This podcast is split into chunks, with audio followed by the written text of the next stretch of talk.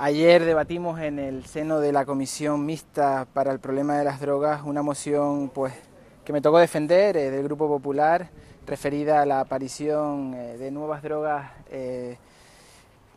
de sustancias psicoactivas, de nuevas sustancias psicoactivas. ¿no? Estas nuevas drogas o sustancias sintéticas están en aumento en el mundo, tal como también ha alertado la Oficina de Naciones Unidas contra las drogas y el delito en su informe del año 2016, señalando que en los últimos años han aparecido 560 nuevas sustancias psicoactivas. En este sentido, pues hemos destacado la labor de llevar a cabo actuaciones que sean necesarias para permitir la anticipación y, la respuesta apropiada al reto que supone el consumo de estas nuevas sustancias. Nosotros hemos insistido en que aunque el consumo de estas drogas en la actualidad, en la actualidad se encuentran en un porcentaje, digamos, residual en comparación con las drogas